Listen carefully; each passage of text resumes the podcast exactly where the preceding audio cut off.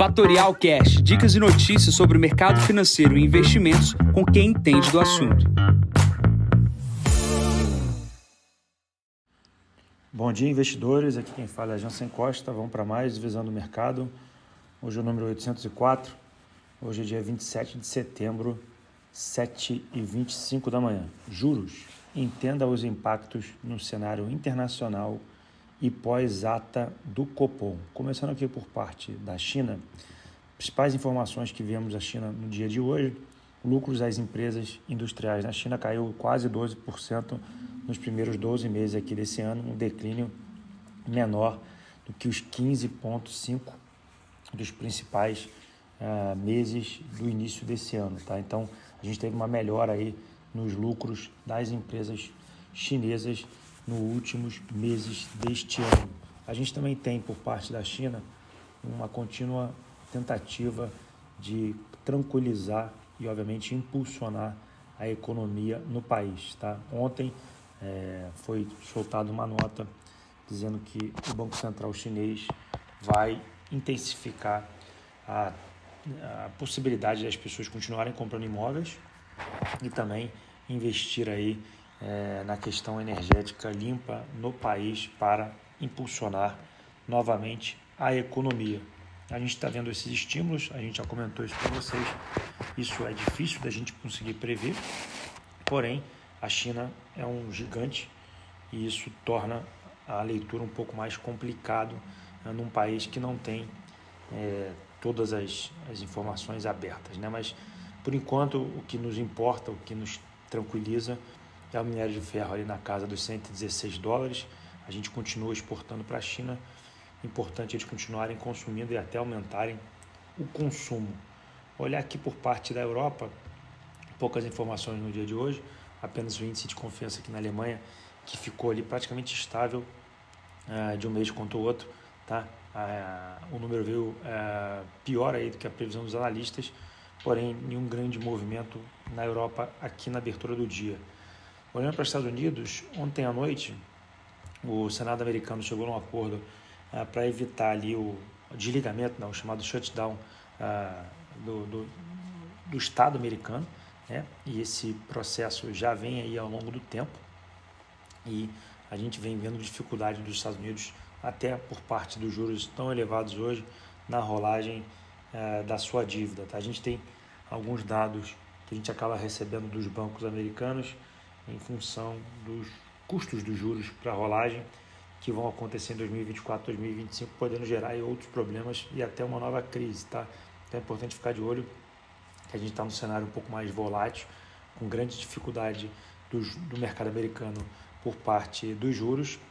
A gente ainda não viu a bolsa caindo e, obviamente, a gente ainda não viu uh, os, os Estados Unidos tendo algum tipo de problema por parte do setor bancário ah, com esses juros. É possível que tenhamos, mas ainda podemos perder um pouco do baile ah, se ficarmos de fora. O que tem por enquanto, os juros americanos batendo novas máximas, os de 10 anos, abrindo ali novas possibilidades de aplicações em pré-fixados.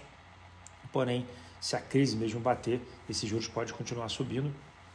Porém, na contramão do, do que está acontecendo aqui no Brasil, já vou explicar, a gente está no corte de juros. Só que essa inflexão né, de juros americanos subindo e Brasil cortando juros, alguma hora essa conta pode bater. E onde que ela vai se ajustar? No dólar, tá pessoal?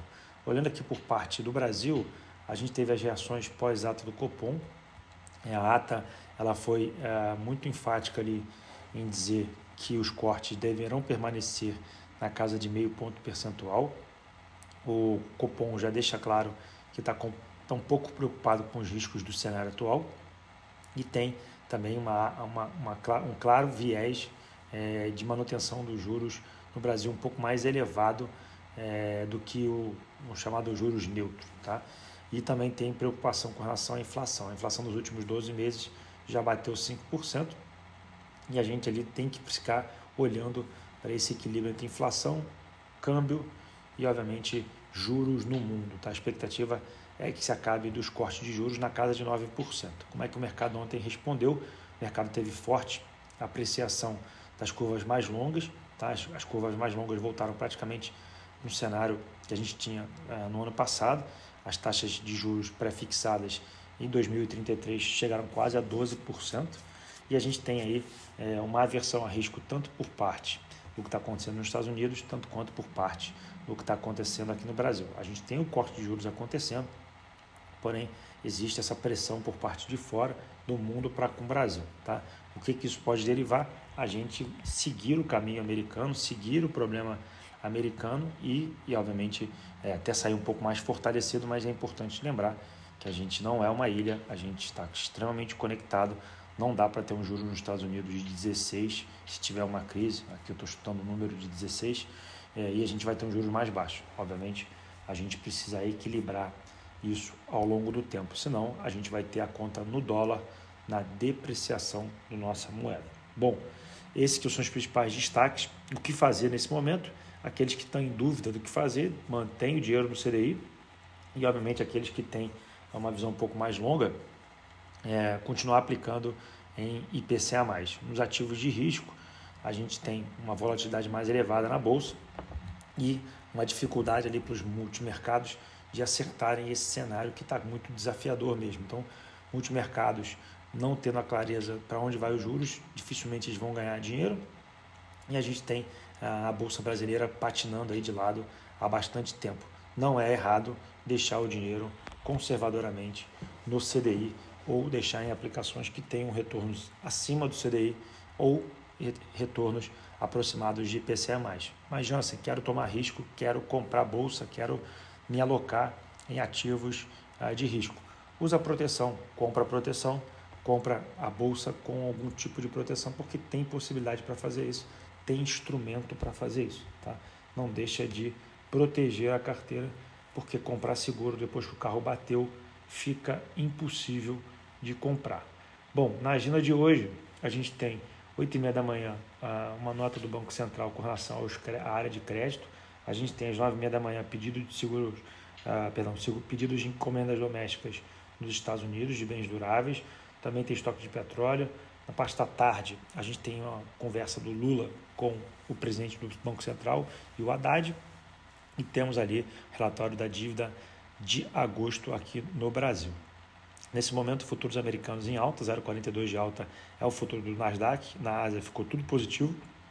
Na Europa, praticamente no 0 a 0 e o petróleo 95 dólares o barril do tipo Brent. Bitcoin estável em 26 mil dólares neste momento. Bom, vou ficando por aqui. Desejo a todos uma ótima quarta-feira. Encontro vocês amanhã para mais um novo podcast. Bom dia a todos, ótimos negócios. Tchau, tchau. E esse foi mais um Fatorial Cash. Para mais novidades e dicas sobre o mercado financeiro e investimentos, siga Fatorial no Instagram, @fatorialinvest. Para conteúdos exclusivos, entre no nosso Telegram, Fatorial News Informa. Para saber mais sobre a Fatorial, visite o nosso site fatorialinvest.com.br.